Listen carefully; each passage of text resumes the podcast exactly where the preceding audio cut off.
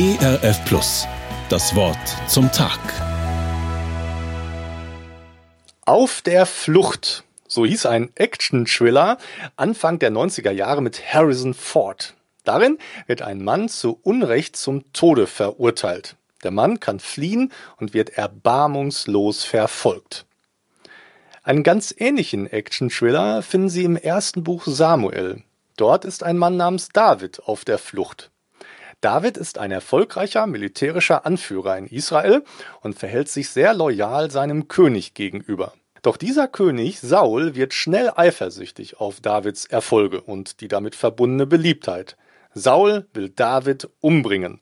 Er sammelt mehrere tausend Soldaten, um David zu verfolgen. David kann zweimal in eine Höhle fliehen. Zumindest beim zweiten Mal ist er dort zwar nicht allein, doch die Übermacht von Saul und seinen Soldaten ist für ihn total erdrückend.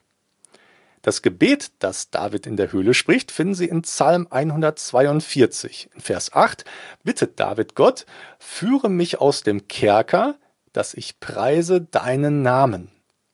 David sitzt fest wie in einem Gefängnis. Er ist echt am Ende und weiß keinen Ausweg mehr. So in der Klemme zu sitzen, das sucht sich keiner aus. Das macht kein Mensch freiwillig, auch David nicht.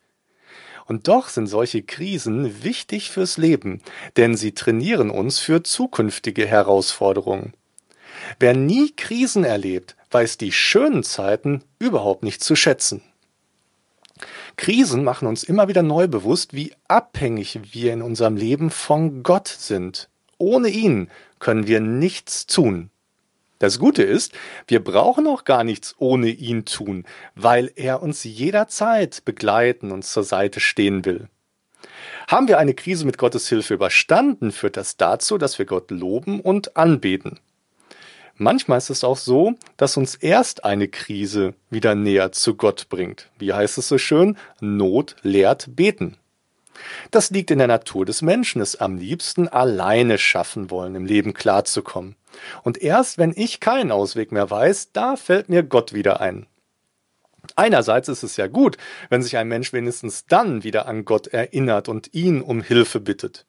Andererseits, so manche Not könnten wir uns ersparen, wenn wir Gott von Anfang an mit hineinnehmen in unser Leben und in unsere Probleme. Das Schöne an Psalm 142 ist, dass wir nicht nur erfahren, in welcher Situation er gebetet worden ist, sondern dadurch auch im ersten Samuel-Buch fündig werden, was aus Davids Gebet geworden ist. David floh gleich zweimal in eine Höhle. Beide Male hat Gott geholfen. Beim ersten Mal erfahren Davids Brüder und Freunde von seiner Notlage und kommen ihm zur Hilfe. Beim zweiten Mal fügt Gott die Dinge so, dass ausgerechnet König Saul allein in Davids Höhle auftaucht. David hätte Saul nun einfach töten können, doch er verzichtet darauf und kann dem König dadurch seine Loyalität beweisen. Manchmal löst Gott ein Problem nicht dadurch, dass er uns gleich aus der Notlage befreit, sondern dadurch, dass er die Lösung zu uns schickt und sich die Not dadurch auflöst. Die Lösung ist oft nur ein Gebet entfernt. Ich wünsche Ihnen, dass Sie Gott nicht nur in Krisen anrufen, sondern ihn dauerhaft in Ihr Leben hineinlassen. Und dass Sie in Krisen die Hilfen, die Gott Ihnen schickt, auch erkennen und annehmen. Das Wort zum Tag. Mehr auf erfplus.de oder im Digitalradio DAB. Hören Sie ERF. Gutes im Radio.